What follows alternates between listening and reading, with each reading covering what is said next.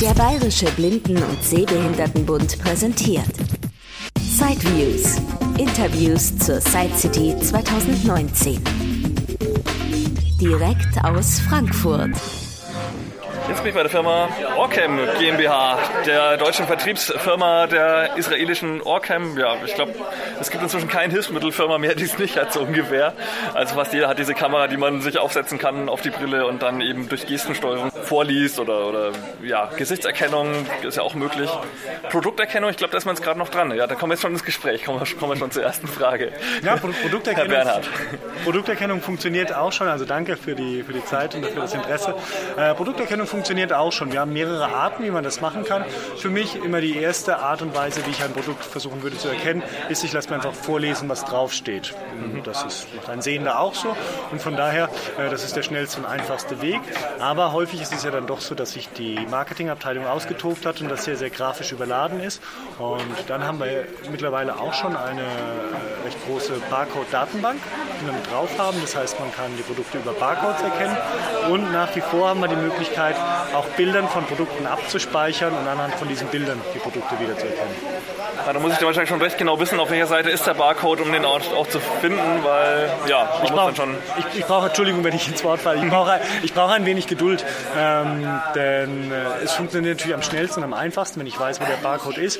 Alternativ muss ich einfach jede Seite zwei bis drei Sekunden anschauen, warten, fängt die Kamera an und das ist natürlich, das dauert etwas und man braucht etwas Geduld, aber es funktioniert. Die neueste Version ist jetzt, glaube ich, die, die man wirklich komplett an der Brille tragen kann, ähm, wo man eben kein Steuerungskästchen mehr, sage ich mal, hat, wo die Intelligenz drin ist. Genau richtig, das war ein ganz, ganz großer Schritt für uns. Gibt es jetzt äh, schon einige Zeit die Ocam My Eye My Reader 2.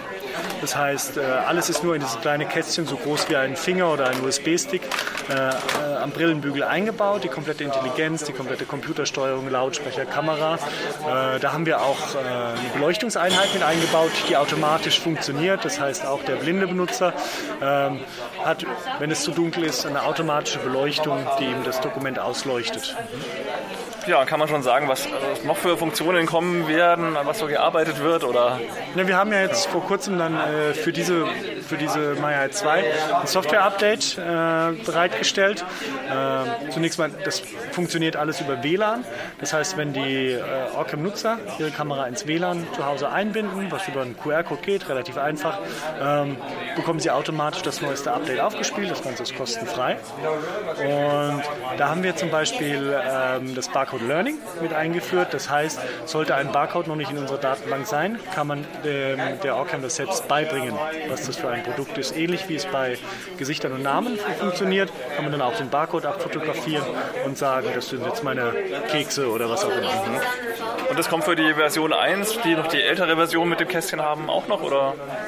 Nein, Das leider nicht. Das nur ist, äh, es ist hardware-seitig da tatsächlich äh, begrenzt und wir haben versucht, alles, was geht, in die Version 1, in die Version 1.5 mit reinzupacken, aber ähm, da gibt es leider keine neue Softwareentwicklung mehr dazu. Ja, und das waren so die Neuheiten des Jahres und Ja, wir haben zur Messe noch zwei Geschichten, die ich gerne noch erwähnen möchte.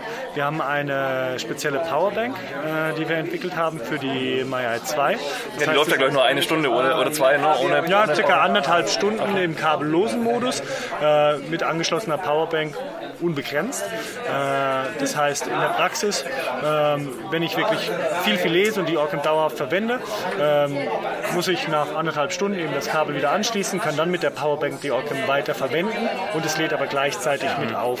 Das heißt, ich bin nicht limitiert äh, und wir haben jetzt aber noch eine neue Powerbank entwickelt, wo man die Orcam tatsächlich einlegen kann über eine magnetische Halterung, sodass man kein Kabel anschließen muss und nicht, sondern es ist wirklich so ein Kästchen, wo man die Orcam reinlegt und wir haben Bluetooth-Kopfhörer äh, zur besten Verbindung äh, mit der.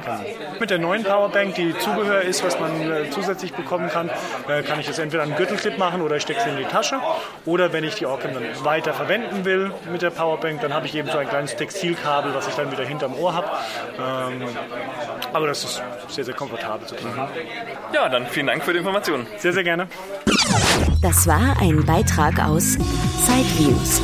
Die Interviews zur Side City 2019 von und mit Christian Stahlberg. Weitere Informationen unter www.sideviews.de. Ein Angebot des BBSB.